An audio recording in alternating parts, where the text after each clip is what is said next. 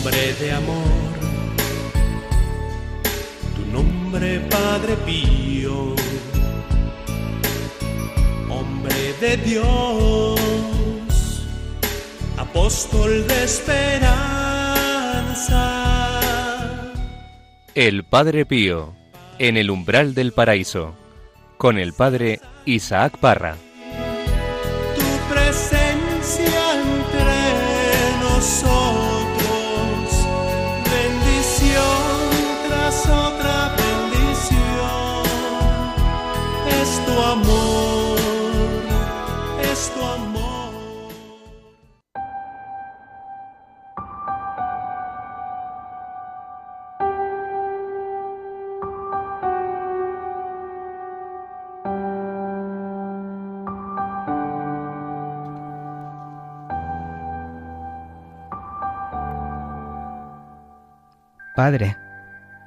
¿Qué quiere decir que el Hijo de Dios se encarnó para glorificar al Padre? Entre el Creador y la criatura hay una distancia infinita. ¿Cómo iba a poder la criatura remontarse hasta Dios y ser admitida en el paraíso? El Hijo de Dios la incorporó, la asumió y la hizo capaz de ello. Él es el puente entre Dios y el hombre. Es lo que quiere decir el Evangelio de San Juan con estas palabras. Todo fue hecho por medio de Él, y a cuantos lo conocieron, les dio el poder de llegar a ser hijos de Dios.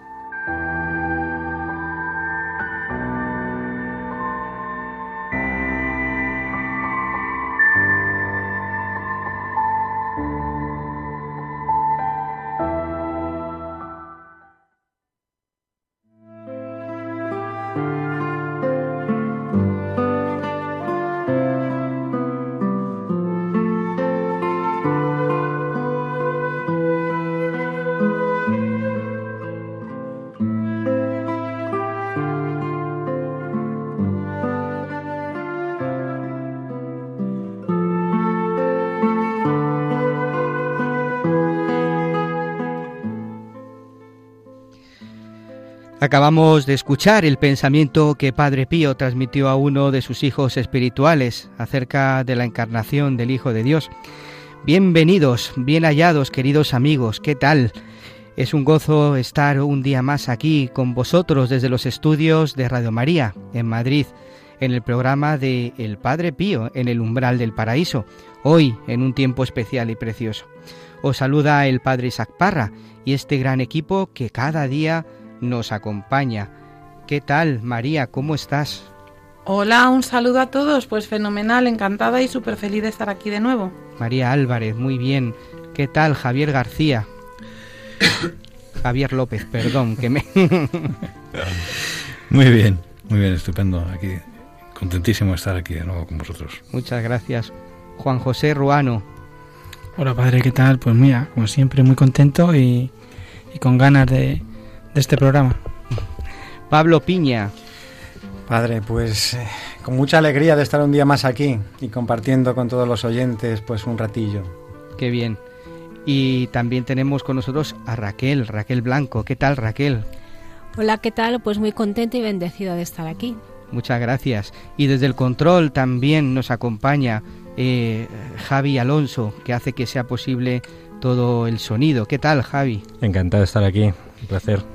Y hoy tenemos una visita muy especial. Nos llega desde, el, desde Toledo. Él se llama Santiago. ¿Cómo estás, Santiago Conde? Hola, buenas. Pues una alegría, la verdad, y una, una, un gran regalo el poder estar aquí con vosotros hoy.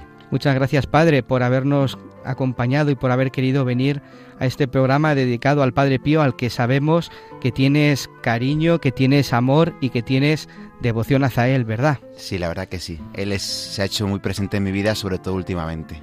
Qué bien, pues luego nos vas a adentrar en, en tu historia, ¿verdad? En tu historia con el Padre Pío.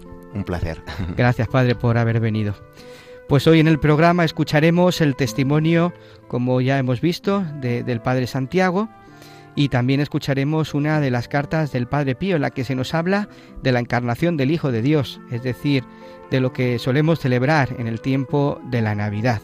Ese cielo que baja a la tierra y pasa, eh, pasa a ser el camino que nosotros debemos de seguir para ir al cielo. Y hoy pues nos acercaremos con silencio, con humildad a ese pesebre donde está José, Jesús y María. Cuántas cosas eh, nos enseñan esta Sagrada Familia, ¿verdad Pablo? claro que sí, una familia, la mejor familia que podamos tener, claro que sí, hijos de y descendientes de ellos, ¿no? En la fe y en todo lo que la vida nos regala. Qué bien. Pues todo esto y muchas cosas más, queridos amigos, aquí en el programa El Padre Pío en el umbral del paraíso. Os recordamos que para poneros en contacto con nosotros podéis hacerlo en el correo electrónico padrepío@radiomaria.es. Comenzamos.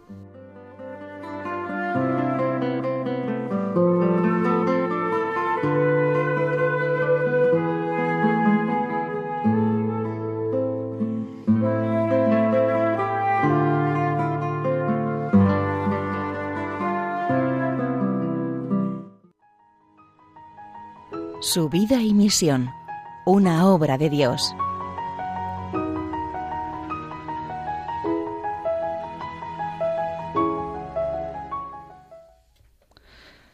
Milagro, milagro. Monseñor Rossi sabe que al Padre Pío se atribuyen milagros y bilocaciones.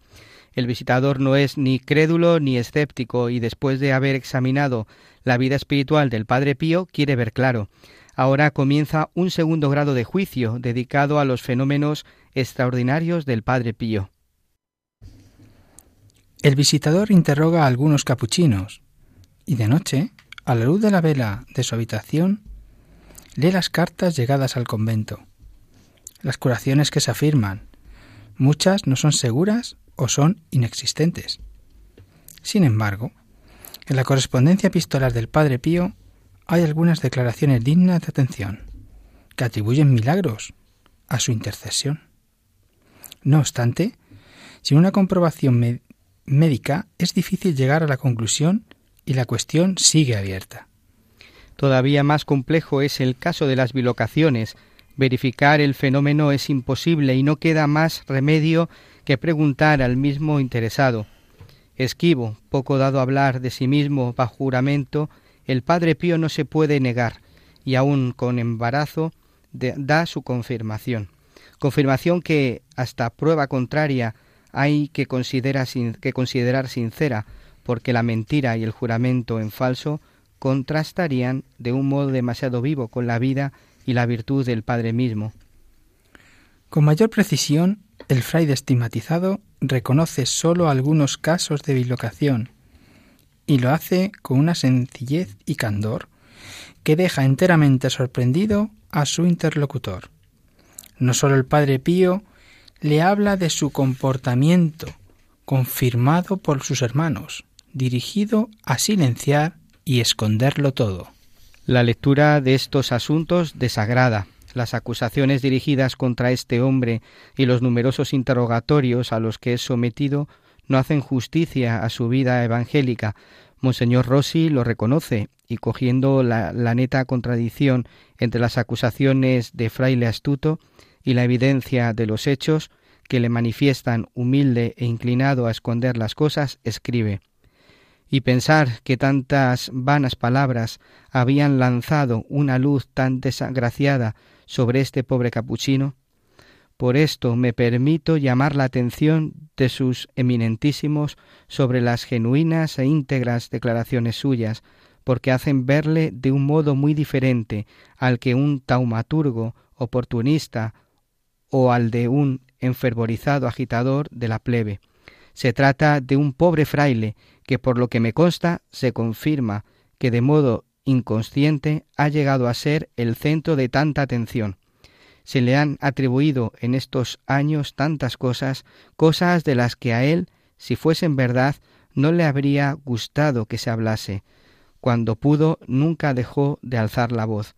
Además, estas son palabras suyas, de todas estas cosas que se decían, verdaderas o inventadas, el último o el que sabía menos era el propio interesado. En la tarde del 17 de junio, la visita apostólica vive su momento más dramático. La investigación está ya en buen punto. Han pasado tres días. Monseñor Rossi ha interrogado a muchos testigos y por tres veces también al Padre Pío. En su primer interrogatorio, el capuchino le ha hablado de los estigmas y le ha revelado hechos que le han dejado de piedra. El Padre Pío le ha dicho, el día de mi exterminación, vi a nuestro Señor en la actitud de quien está en la cruz. Me invitaba a compenetrarme con sus dolores y me dijo, te asocio a mi pasión.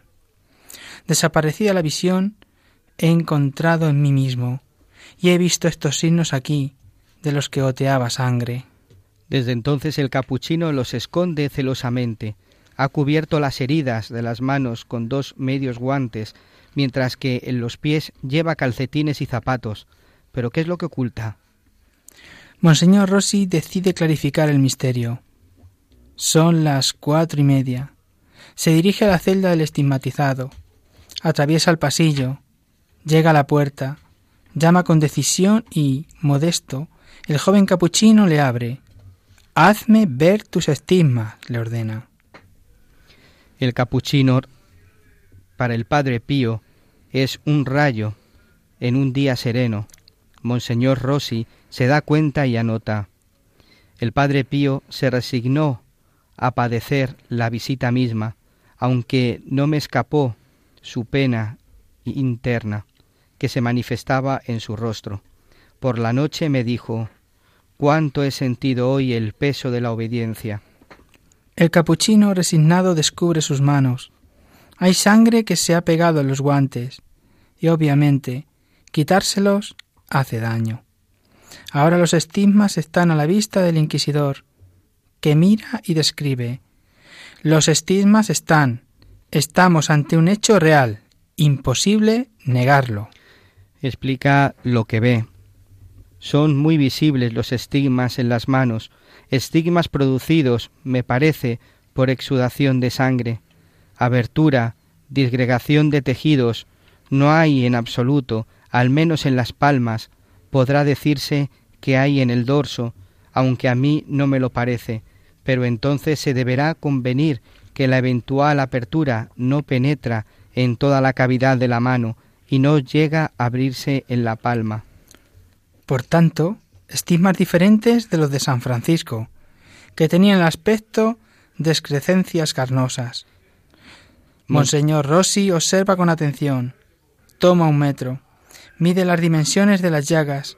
Se trata de algunos centímetros. Registra la presencia de costras. Pide que se las quite. Prueba a quitárselas él mismo. En este momento el padre Pío debe sentirse ya muy molesto. Los momentos de silencio son separados por las preguntas. Su inquisidor le invita a sentarse. La comprobación parece terminada, pero no es así. Quítate los zapatos y los calcetines, pide aún Monseñor Rossi. Los zapatos del Padre Pío son los de un pobre fraile capuchino. Una vez quitados y puestos a un lado, el visitador, curioso, se baja y mira. Las llagas de los pies estaban a punto de desaparecer. No se advertían más que como dos botones blancos con la epidermis blanca y delicada. Los cambios de la fenomenología de los estigmas es un hecho que sorprende. Monseñor Rossi se esperaba que estuviesen sangrinolentos, como los de las manos, y pide aclaraciones. El indagado responde que los estigmas a veces aparecen más o menos, sucede que a veces da la impresión de que van a desaparecer, pero no desaparecen y de nuevo se rehacen, rebrotan, por lo que puede suceder que éstas de los pies se hayan abierto ahora. Monseñor Rossi está reflexionando sobre este fenómeno. Cuando pide al Padre Pío que se quite el hábito, la camisa interna y que descubra la herida del pecho. El inquisidor, que ya conoce la forma de esa llaga por las descripciones de los médicos que la han precedido, se acerca al pecho del Padre Pío y lo observa. Increíble. A pesar de esperar una cruz o un corte horizontal o vertical, Monseñor Rossi constata En el pecho el signo está representado por una mancha triangular, color rojo vino, por unas más pequeñas y no ya, por tanto, por una especie de cruz invertida. Sin esconder su sorpresa, el inquisidor pregunta al Padre Pío si hay otros signos u otros cambios sobre su cuerpo, pero el Padre Pío le asegura que no hay nada similar sobre su persona. Por tanto, hasta 1921, el Padre Pío no tiene sobre el cuerpo otros signos de estigmas. El tormento del capuchino se ha casi ultimado. Se recompone, se pone el hábito de nuevo, la prueba está acabada.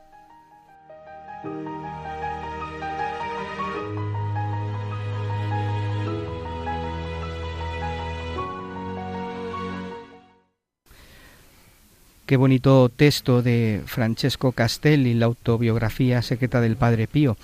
Eh, yo no sé vosotros, pero yo muchas veces oigo eh, que se habla del Padre Pío siempre como desde el punto de vista del milagro, desde lo milagroso, ¿no? El Padre Pío milagroso, milagrero, ¿no? Y yo creo que, o por lo menos mi experiencia, porque para mí el mayor milagro que el Padre Pío ha hecho, sobre todo en mi vida personal, ha sido la conversión del corazón. Yo antes de vivir como pues, un auténtico funcionario, a, que el Padre Pío me haya enseñado a vivir mi ministerio de entrega, a vivir mi ministerio pues unido a él, pues eso es el mayor milagro, no tanto una curación física, sino más bien una curación espiritual, ¿no?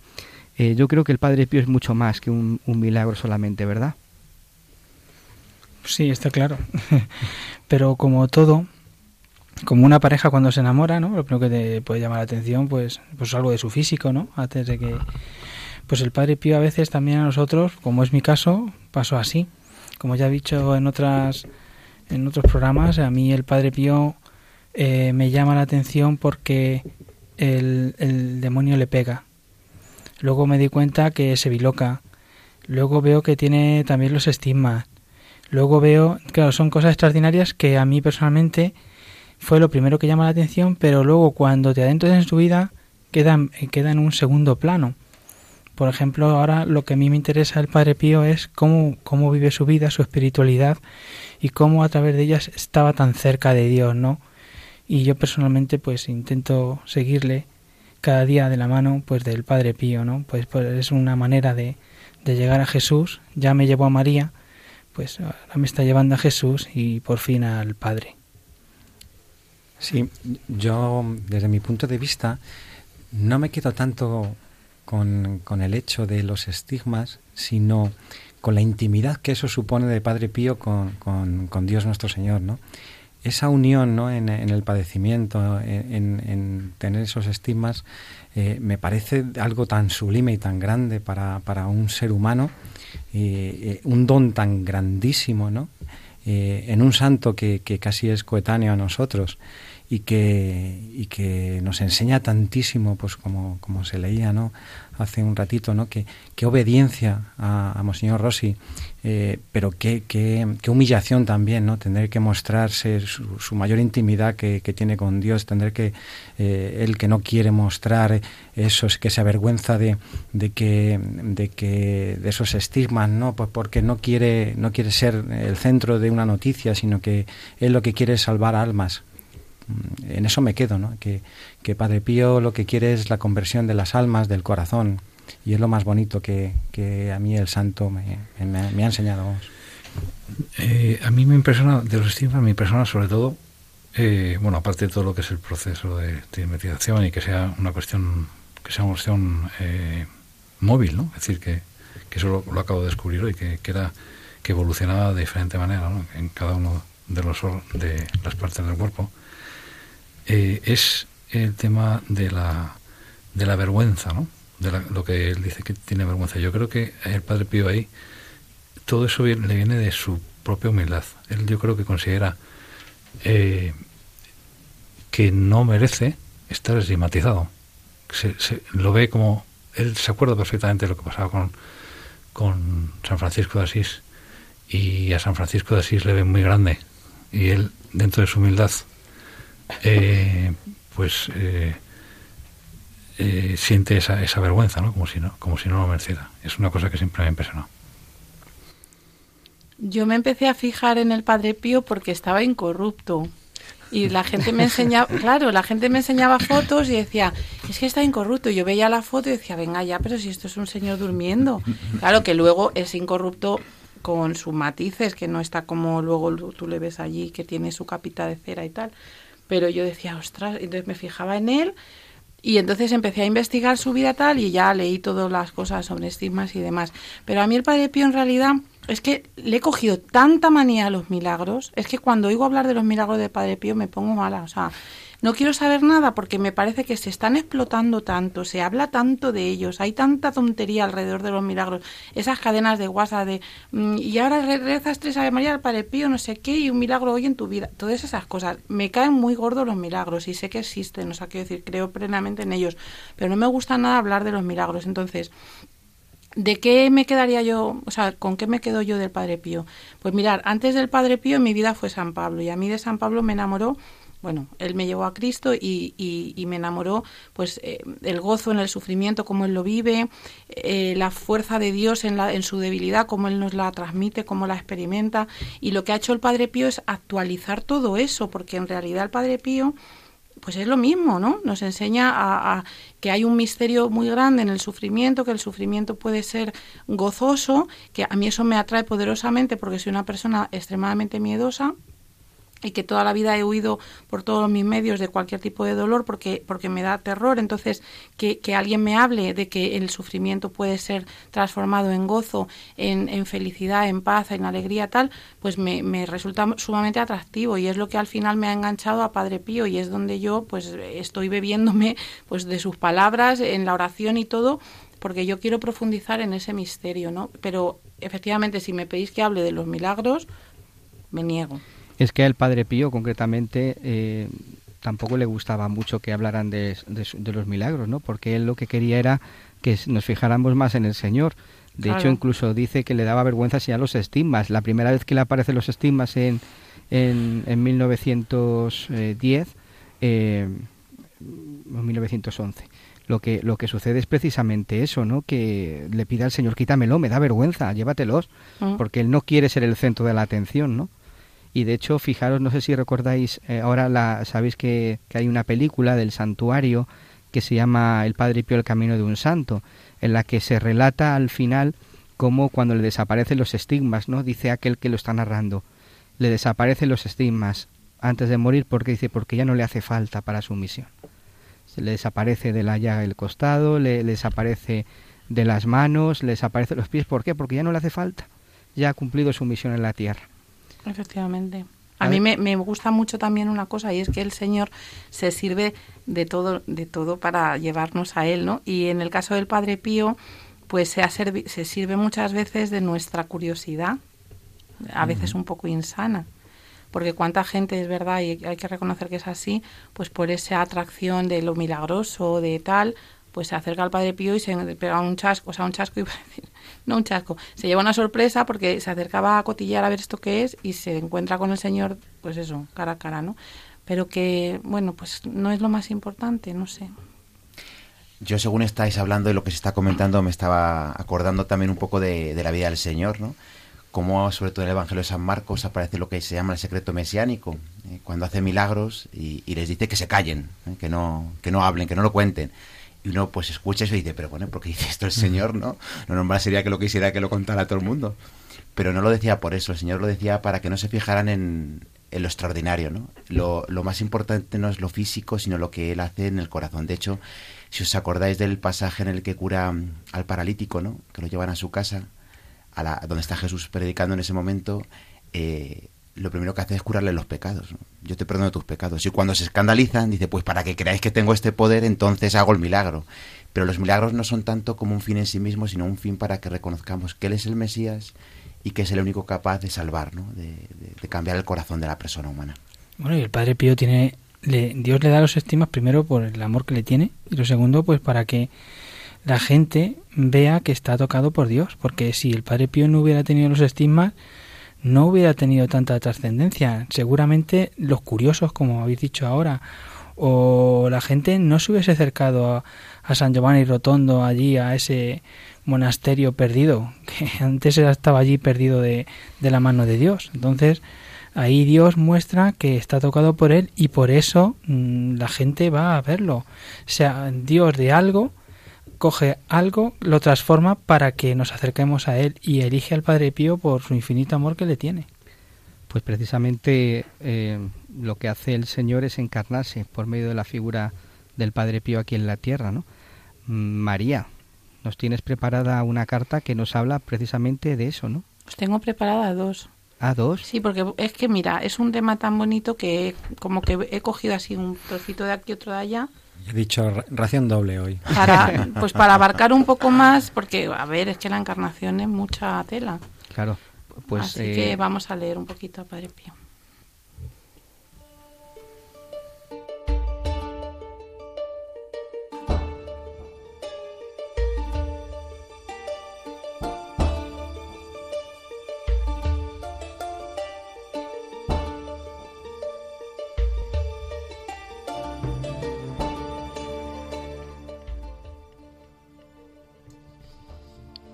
Relucen los palacios de la soberbia Israel, pero a pesar de eso no es en ellos que llega la luz. Dios, propenso siempre a confundir la sabiduría de este mundo, desciende entre nosotros en la más grande bajeza. Renuncia hasta a nacer en la humilde casa de José. Y casi como desecho de los hombres, pide refugio y ayuda a unos viles animales eligiendo su morada como el lugar de su nacimiento, su aliento para calentar su cuerpo. Permitió que los primeros en rendirle homenaje fueran unos pobres y toscos pastores, a los cuales, mediante sus ángeles, les informó él mismo del gran misterio. Escuchemos en este sentido al santo rey David, que nos invita a besar devotamente al Hijo. Él nos dice, besad al Hijo, porque este Hijo del que habla aquí el profeta real no es otro que aquel del que dijo el profeta Isaías. Un niño nos ha nacido, un hijo se nos ha dado. Este hijo es Jesús, y el modo de besarle sin traicionarlo, de estrecharlo entre nuestros brazos sin aprisionarlo, el modo de darle el beso y el abrazo de gracia y de amor que espera de nosotros y que nos promete devolver, es servirle con verdadero afecto, realizar en obras santas sus doctrinas celestiales, las que profesamos con palabras. No dejemos pues de besar de ese modo a este Hijo Divino, porque si son así los besos que ahora le damos, vendrá Él mismo como lo ha prometido, lleno de misericordia y de amor. Vendrá a darnos el beso de paz, el beso santo, el beso admirable, en el que no se acerca la cara a la cara, la boca a la boca, sino que se unen mutuamente por toda la eternidad, el Creador con la criatura, el hombre con Dios.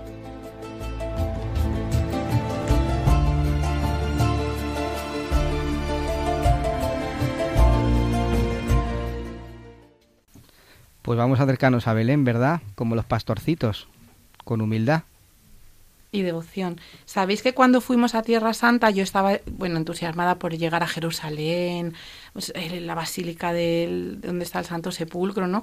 Como que Belén me daba así a Belén, bueno, sí, Belén, a ver, pero bueno, lo que más me entusiasmó, donde más lloré, el sitio que más me tocó el corazón fue el campo de los pastores. que es que yo cuando lo pienso digo, pero vamos a ver, ¿qué hacía yo en mitad de un campo perdido de la mano de Dios llorando como una tonta? Porque no sé por qué llegué allí y aquello era tan pobre, tan desolado. Mm, bueno, han hecho una iglesia y tal, pero que yo decía, joy, esta gente fue capaz de adorar a Dios en un bebé pobre, entre animales, y yo que tanto necesito para encontrar a Dios, que tanto pido que la liturgia sea muy bonita, que la iglesia, que el incienso, como que necesito todo eso para yo, ah, ¿no? Y los pastores, fíjate, bueno, me sentí tan mal, dije, Dios mío, necesito ser mucho más humilde y tener más sensibilidad y el corazón más abierto a ti. El campo de los pastores. Por eso cuando he leído esto de los pastores digo, jo, yo quiero ser un pastor. Bueno, pero eso yo creo que es un regalo porque en el fondo la aparición de los pastores nos está diciendo que Dios se acerca a los pobres. Claro. Entonces, ¿te sientes pobre? Pues... Pues va bien. Dichoso tú, que te sientes pobre porque Dios te busca. Pero necesitamos tanto cuando Dios se muestra en tan poco, que ahí es donde yo me tocó porque dije, uh, voy mal, sí, tanto necesito para yo sentir la presencia de Dios, ¿no? No, es que Dios no es tan exagerado. Los pastores fueron los, los primeros adoradores de la historia, los primeros adoradores. Luego hemos ido adorando a Jesús delante del Santísimo, pero los primeros fueron ellos. Y en esencia se hace lo mismo, que no es rezar, que no es eh, recitar una oración X, sino que es contemplar y, y, dejarse llenar por, por el Espíritu y, y por lo que nos cuenta, ¿no? Pero ellos fueron los primeros. ¿Y cuántas veces en esa adoración, me estaba acordando ahora, que, que nos dirigimos al Señor pues a reclamarle, a pedirle, a, a suplicarle, ¿no? Cuando yo creo que de las veces más bonitas de adoración que yo he podido tener ha sido simplemente estar en silencio y recibir, ¿no? Es decir, el, sentido del Señor hacia mí, ¿no? Hacia mi corazón, sin decir nada, ¿no? Simplemente estar en silencio. Pero qué pocas veces lo hago, ¿eh? Mm. Me estaba acordando ahora, ¿no? Y qué bonito, porque dices, mira, aquí, Señor, aquí está mi corazón y haz lo que quieras en este rato que voy a estar aquí. Y, y en ese silencio, lo que decía María, ¿no? En esa eh, pues en esa calma y en esa pobreza, pues dejar al Señor que haga. Yo estaba pensando en el ángel cuando se los acerca, ¿no? Y dice, y les dice, pues os ha nacido un Salvador. Y ellos no dicen, vamos a ir a adorarlo. No, no, no. Ellos dicen, vamos a ver si es verdad lo que nos ha dicho el ángel, ¿no? Y luego nos relatan muy claro, y cuando lo vieron, lo adoraron. Y me estaba acordando de eso, no, cuando lo vieron, lo adoraron. No, no, hicieron otra cosa nada más que eso, adorarlo. Otra cosa que me gusta mucho de lo que hemos leído cuando habla de, a mí me, emociona mucho lo del beso santo, ¿no? Cuando dice para servir a, pues para servir a Dios, está hablando de, del niño Dios. Él no, no nos pide más que que pongamos en práctica las doctrinas divinas que Él nos trae que le sirvamos con nuestras obras. Que esa será, esa es la forma que tenemos de, de, dice, abrazarle, de besarle, de unirnos a él. Y él nos ha prometido que nos devolverá ese beso y me encanta cuando dice que no es un beso en el que se acerque la cara a la cara, la boca a la boca, sino que es un beso en el que el creador se une con la criatura. Es que utiliza unas palabras muy sencillas, pero son muy emotivas no sé, y contemplando a, ese... Es que hoy leía a un sacerdote que decía, me apetece coger al niño y hacerle cuchi cuchi, no y yo decía, jo, es que, eh, es, que ese niño es Dios y si, y si tú te, lo, ahí, te lo imaginas abrazado a ti, es que estás, pues eso, eh, eh, con Dios ahí, en, en, una cosa tan pequeña. Yo si fuera esos pastores, me dice el ángel que haya nacido Dios, me acerco, veo un niño entre animales y digo, anda ya no sé, es, es esa, ese punto de, de, sencillez para, para abrirse a, ese misterio el que, el que, el que hace a los santos, que pues eso, ser santos, ¿no? Y yo quiero poder ser así. Señor, hazme así, ¿no? Bueno, pero es que de hecho los sacramentos es eso. Dice a la, Me estaba acordando ahora de una cosa que a mí me impresionó mucho cuando la escuché la primera vez.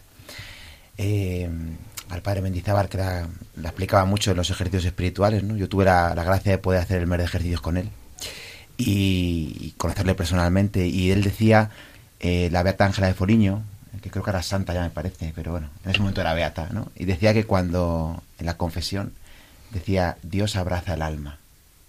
Dios abraza el alma. Y cuántas veces yo lo pienso, y, o cuando comulgas, es que cuando tú comulgas, Dios te está abrazando por dentro. Está en tu corazón. Es como cuando lo que dice Padre Pío, ¿no? ¿Qué pasa en la comunión? Que se funden los dos corazones, el corazón nuestro y el corazón de, de Jesús, es en la comunión. Pues, queridos hermanos, muchas gracias por, por, vuestro compartir. Vamos a continuar en el Padre Pío en el umbral del paraíso. Y no os vayáis porque todavía nos queda mucho, muchas cosas interesantes. Vamos a, a, a meditar con la, la siguiente canción.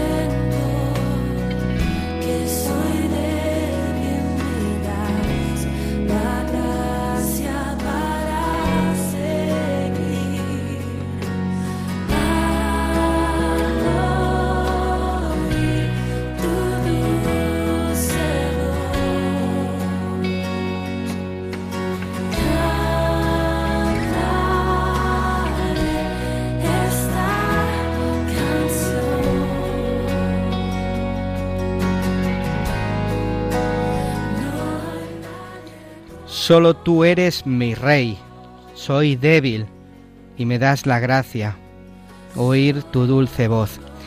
Pues precisamente esa es la voz de los pastorcitos que, que estábamos hablando en, en, ese momento, en estos momentos, ¿no? Y, yo quería decir pues que cuando, cuando vivo la Navidad, pues intento ponerme en ese, en ese momento con los pastores, ¿no? Eh, esos pastores que se acercan a Belén y cada uno con, con su corazón, un corazón en el cual pues seguro que le presentaron al niño pues sus tristezas, sus preocupaciones, sus sufrimientos, las situaciones con su familia. Eh, daos cuenta que tienen que estar mucho tiempo eh, pues durmiendo bajo el frío, ¿no? Eh, con qué alegría se acercarían al niño, se pondrían de rodillas, le adorarían y les dirían, pues aquí está mi vida, ¿no? Yo quisiera, Padre Santiago, eh, hacerte una pregunta. ¿Tú sabes quién es Francesco Morcaldi? Francesco Morcaldi, ¿tú sabes quién es? No, ¿verdad? Sí, es uno de los hijos espirituales del Padre Pío. Muy bien, eso es perfecto. Pues efectivamente, ahora Raquel nos va a contar quién es este Francesco Morcaldi. Francesco Morcaldi nació en San Giovanni Rotondo en el 1889. En la Primera Guerra Mundial fue preso. Cuando regresó en el 1919 encontró un gran movimiento alrededor de la figura del Padre Pío, con el cual estableció enseguida una relación de estima, amistad y devoción filial, que duró por toda la vida. Fue el alcalde de San Giovanni Rotondo, desde el 1923 hasta el 1927, desde el 1954 hasta el 1958 y desde el 1962 hasta el 1965. Se empeñó para evitar el temido peligro del traslado del Padre Pío de San Giovanni Rotondo. Fue a él que el Padre Pío le escribió la carta en el cual pidió que después de su muerte sus huesos fueran compuestos en un tranquilo rincón de la tierra que lo había hospedado. Estuvo presente en la, inauguración de la Casa Libre del Sufrimiento y en la llegada de la imagen de la Virgen de Fátima. Puso siempre en práctica las enseñanzas recibidas por su padre espiritual. Muchas gracias Raquel. Fijaros qué bonito. Amistad que duró toda la vida.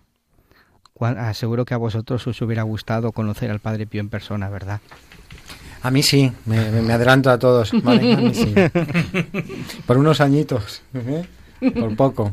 La verdad es que es una gozada, ¿no? Pero, y, personajes no de, la política o de, o de la vida de la vida civil o que pudieron compartir con él y, y, bueno entenderle y apoyarle y ayudarle pues la verdad es que debe ser una gozada, una gozada.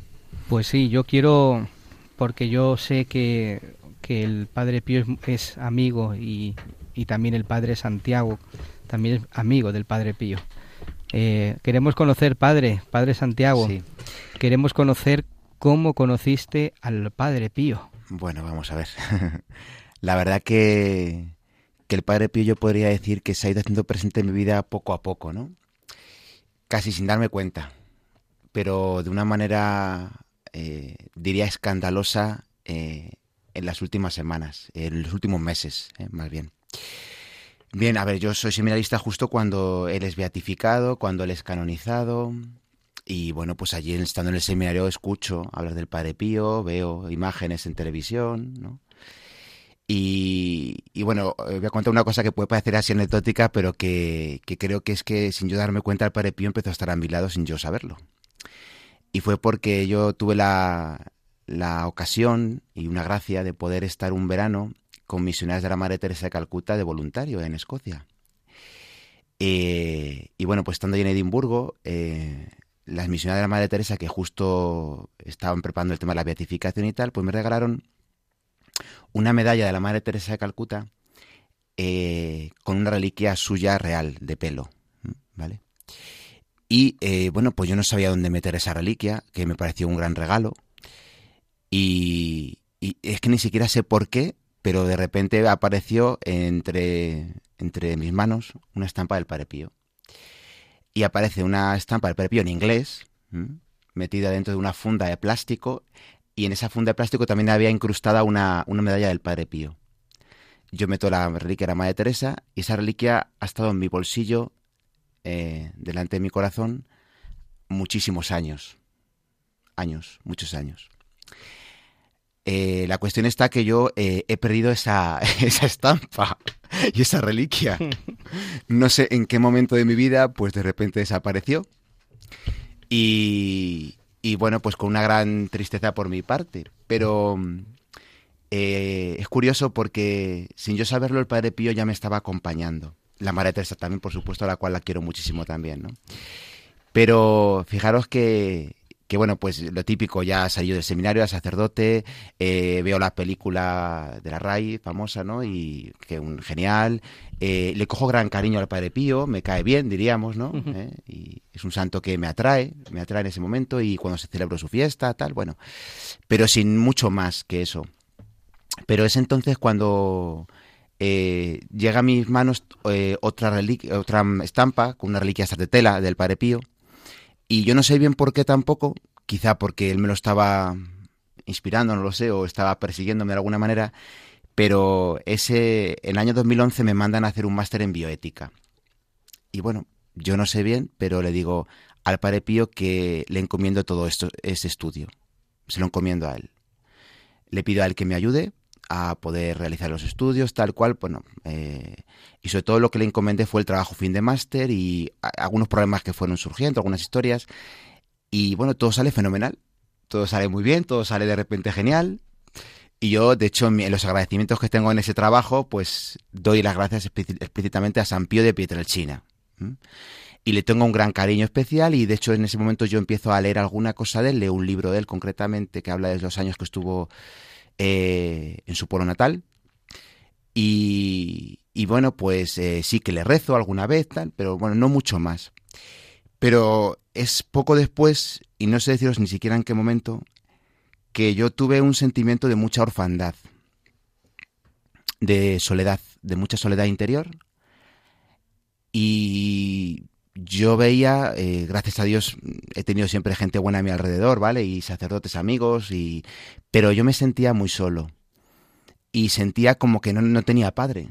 Y es que yo le dije, ¿y por qué no eres tú mi padre? Se lo dije al padre Pío. Digo, ¿quieres ser tú mi padre? Necesito un padre. Y bueno, la cosa se quedó ahí. Parecía que no pasaba nada pero es que de repente, yo no sé explicaros, pero empecé a rezar al Padre Pío un día y otro día y otro día y todos los días y, y de repente es que siento su presencia. Y sobre todo últimamente, pues es que sin darme cuenta veo que me está haciendo regalos, me hace regalos. Eh, hace no mucho, pues siento, por ejemplo, eh, que le, pido, le pido al Padre Pío que, que me enseñe a vivir la misa. y no sé, Siento su presencia cuando estoy en misa, cuando estoy celebrando la misa. Eh, me acuerdo de que él es un gran confesor y, le digo, padre, ayúdame a confesar. Yo, yo tengo que ejercer el ministerio de la confesión también. Y os aseguro que a veces es que me acuerdo de él. Personalmente interiormente yo estoy pensando en el Padre Pío cuando viene alguien a confesar a veces. Eh, o cuando yo me tengo que confesar también, el que fue un gran confesor siento que me inspira cosas, o sea, siento que me inspira a veces eh, deseos, eh, que me inspira mm, lo que debo hacer, eh, lo que debo pedir al Señor. Y bueno, no es que sea algo así como, digamos, muy externo. Voy a lo de María de antes, no, lo mío no es muy externo. Es todo como muy interno, pero muy interno, pero como muy en el corazón. Y realmente como que, de hecho, pues siento que Él me, me está trayendo mucho a, a buscarle y, de hecho creo que si Dios quiere que pronto voy a poder ir a San Giovanni Rotondo, que no lo conozco todavía, pero eh, todo lo ha hecho él y lo ha facilitado para que pueda ir cuando no era mm, algo viable en un principio. Y de hecho además cuando llega a mis a mi a través del móvil me llega un mensaje de que va a haber un retiro para sacerdotes y yo sin saber bien que ni iba a ir ni nada, yo digo, yo tengo que ir aquí. O sea, yo siento que el sentí literalmente un vuelco en mi corazón y era como si el Padre Pío me dijera, te tienes que venir tienes que venir aquí porque yo eh, quiero decirte algo. ¿no? También es verdad que últimamente me he encomendado a él en alguna circunstancia así un poco difícil o de dudas y interiores acerca de mi ministerio y tal, y de, cosas que tengo que hacer, a lo mejor no en la parroquia o bueno. Y sí que siento su presencia, ¿eh? No entonces un poco ese es mi, mi sencillo eh, eh, testimonio, ¿eh? ¿no? Y la verdad que deseando que no se vaya nunca de mi vida, ¿eh? Es mi gran deseo y mi gran petición al Padre Pío. Es que es precisamente, Padre, yo creo, ¿no? por mi propia experiencia también, que el Padre Pío trabaja en lo secreto, en lo, sencillo, en, lo, en el silencio, ¿no? No hay que esperar grandes cosas, sino grandes cosas en el corazón, porque Dios hace en nosotros las cosas que nosotros no podemos hacer también por medio de los santos. ¿no? De hecho, también eh, es que últimamente también, y tengo que decirlo, que el Señor ha puesto, el Padre Pío, yo creo que ha puesto en mi camino algunas personas eh, que especialmente creo que me están ayudando en este sentido. De verdad que así de repente dices tú, pero ¿por qué aparece de repente esta persona? Eh, me pongo a hablar con esta persona y surgen una serie de coincidencias y, bueno, son regalos de Dios. Nada es casualidad. No. Nosotros no creemos en las casualidades. Yo creo en la providencia de Dios. Efectivamente. Y yo siempre digo, ¿no? Que cuando el Padre Pío entra en tu vida no te suelta. Pues a ver si es verdad. que me hace mucha falta. Sí, no, pues eh, padre, de verdad que muchas gracias por haber compartido esta experiencia con nosotros, este testimonio tan sencillo pero tan bonito que también a nosotros nos llega al corazón y, nos hace pedirle también, yo me quedo con lo que decías, ¿no? ¿Por qué no eres mi padre, no? ¿Por qué no eres mi padre? Eh, el Padre Pío también es seguro que para todos los oyentes nuestro Padre. De hecho, yo en el fondo pienso un poco como decía antes, que cuando yo le hice esa petición es que él me había movido a hacérsela. O sea, e-, era él el que anteriormente ya había estado presente sin yo saberlo todavía y el que, el que me, me provocó eso, ¿no? Como diciendo, si es que tú ya eres mío. Efectivamente. Padre Santiago Conde, muchas gracias por, gracias a vosotros. Es un regalo de verdad estar aquí y también poner cara a, personas a las que he escuchado. Pero queremos que sigas viniendo, ¿eh? Pues yo, si puedo, encantado. Hombre, aquí te vamos a fichar porque... Pues muchas gracias. Queremos que estés con nosotros y que nos lleves también a este santo, al santo de los estigmas, que nos ha cambiado a tantos el corazón y que nos ha llevado al Señor. Pues queridos hermanos, queridos oyentes de Radio María, en el Padre Pío en el umbral del paraíso, ya estamos terminando el programa, así que esto se hace rápido. Os quedáis siempre con ganas, ¿verdad? Como yo. ¿No pasa lo mismo? Yo sí, me quedo con, esto, con el testimonio del Padre Santiago, de que, además coincide con otros testimonios que, hemos ah. escuchado, de, colocar a Padre Pío como, como un padre, ¿no? Y yo que, que mi padre lo tengo en el cielo ya, pues me lo estoy pensando ahora mismo. Vamos, no me lo estoy pensando, lo he decidido. Que le voy a nombrar mi padre.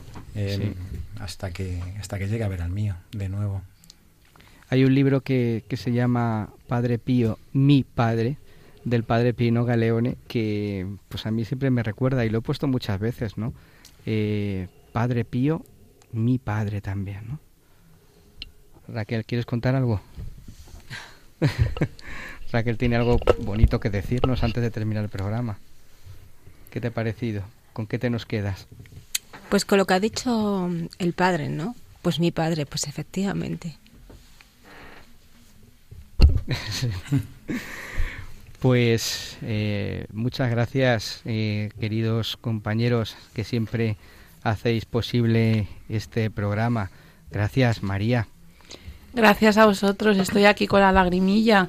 Sí, es que ha sido bonito. Es que qué bonito. Y cuanto más sencillos los testimonios, a mí más me gustan. Más llegan al corazón. Sí. Yo también le decía eso, ¿no? Eh, lo que es que lo repito, lo que me ha, llenado lo del Padre Pío, sé mi padre. Mm. Eh, Pablo. Pues nada, dar las gracias por otro programa y, decir a todos los oyentes que, es un placer es un, es un rato de oración para mí estar aquí. La verdad que hoy es súper bonito, siempre lo decimos, pero bueno, pues hoy también. Juanjo, muchas gracias. Gracias a ti por invitarme y nada, no es solamente un placer, sino como una un regalo de Dios y una gracia. Sí, porque se ve que estás contento, estás feliz en tu corazón porque conoces al Padre Santiago. Sí, sí que lo conozco y es una maravilla. Efectivamente. Eh, gracias, Javi. Pues muchas gracias, un privilegio estar aquí como siempre. Y también saludamos a, a Raquel. Gracias, Raquel. Gracias a vosotros. y desde el control que ha hecho posible pues también todo esto, eh, gracias a Javi.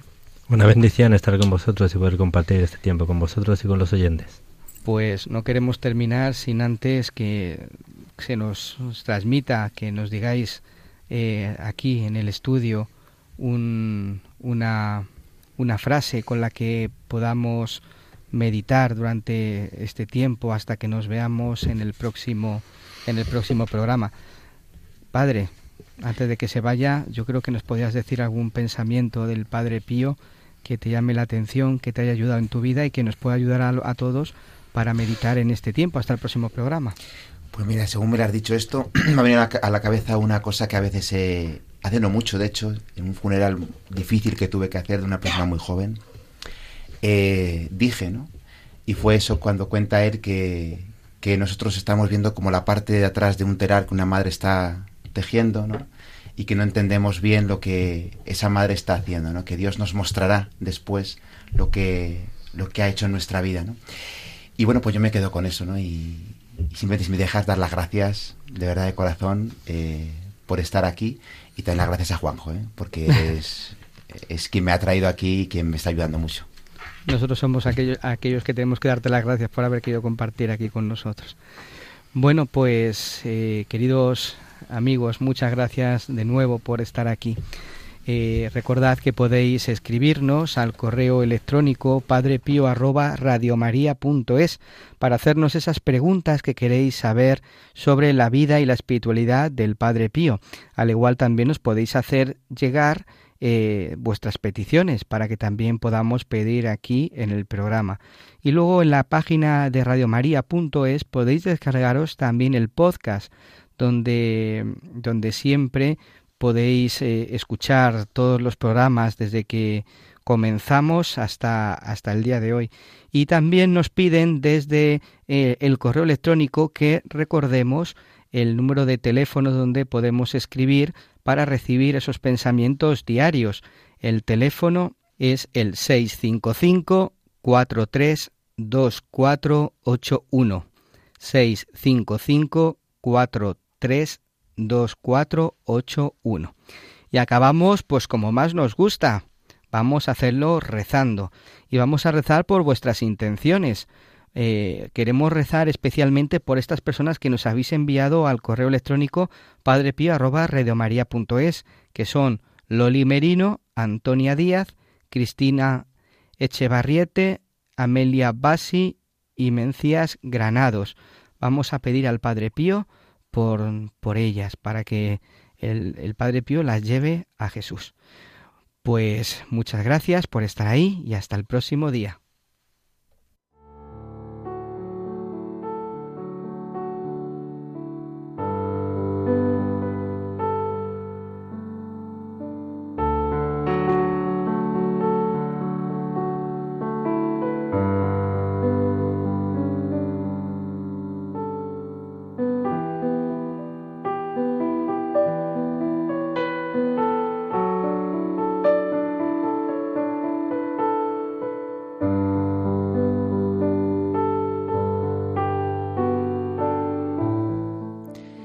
A ti, bienaventurado José, acudimos en nuestra tribulación y después de implorar el auxilio de tu Santísima Esposa, solicitamos también tu patrocinio.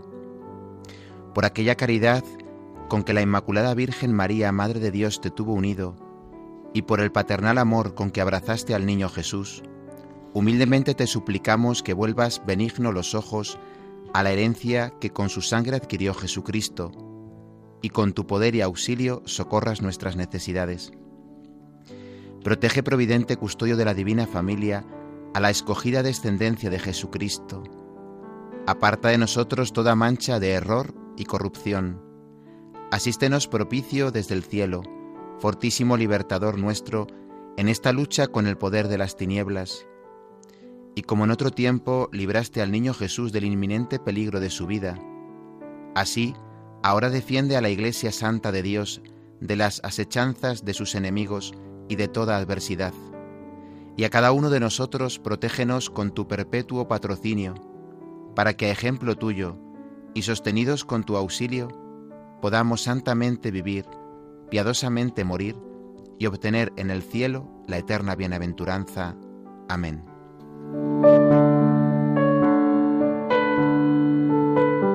El Señor esté con vosotros. Y con tu espíritu. Y la bendición de Dios Todopoderoso, Padre, Hijo y Espíritu Santo, descienda sobre vosotros y os acompañe siempre. Amén. Amén. Amén.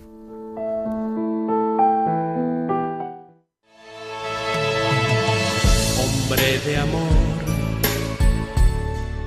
tu nombre Padre Pío,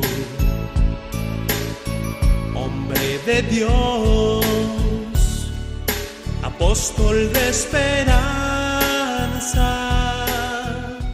Han escuchado El Padre Pío en el umbral del paraíso con el Padre Isaac Parra. Tu presencia entre nosotros,